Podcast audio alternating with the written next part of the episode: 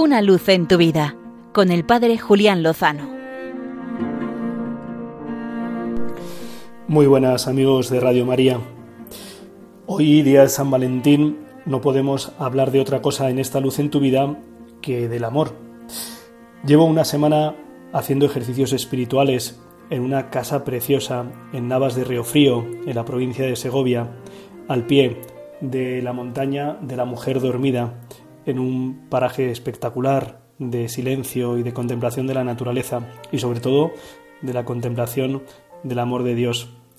Por cierto, qué pasada tener lugares en la iglesia como esta casa regida por las esclavas de Cristo Rey, unas religiosas dedicadas por completo a favorecer la intimidad, la amistad con Cristo de todos los cristianos, una orden fundada por don Pedro Legaria, sacerdote diocesano de Pamplona.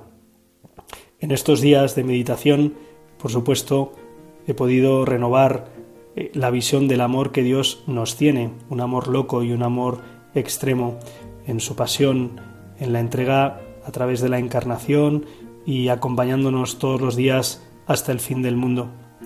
Y en estos días he podido meditar algunos textos que don Miguel Ángel Arribas, sacerdote amigo de Radio María y locutor también de uno de los programas, nos ha facilitado.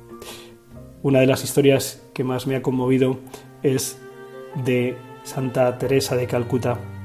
Tal vez la conozcan, yo es la primera vez que escuchaba esta anécdota. Dice así la Madre Teresa. Algunas de nuestras hermanas trabajan en Australia en una reserva entre los aborígenes había un anciano. Puedo asegurar que no hay una situación tan difícil como la de los ancianos pobres. Nadie prestaba ninguna atención a aquel anciano y su casa estaba desordenada y sucia. En una ocasión le dije, por favor, déjeme limpiar su casa, lavar la ropa y hacer la cama. Él me respondió, estoy bien así, déjelo. Le dije de nuevo, estará aún mejor si me permite hacerlo. Así que finalmente consintió. Limpié la casa y lavé la ropa, dice Madre Teresa. Descubrí una hermosa lámpara cubierta de polvo. Solo Dios sabe cuántos años habían pasado desde la última vez que la había encendido. Le dije, ¿no enciende la lámpara? ¿No la usa nunca? Él me respondió, no, nadie viene a verme, no necesito luz. ¿Para quién voy a encenderla? Le pregunté, ¿la encendería si las hermanas vinieran todas las noches? Claro que sí, aseguró él. Desde aquel día, las hermanas se comprometieron a visitarlo todas las noches. Limpiaban la lámpara y la encendían todas las noches. Pasaron dos años. Yo había olvidado por completo a aquel hombre, pero él me hizo llegar este mensaje. Diga a mi amiga que la luz que encendió en mi vida sigue brillando. Pienso, termina Madre Teresa, que aquello fue algo muy pequeño.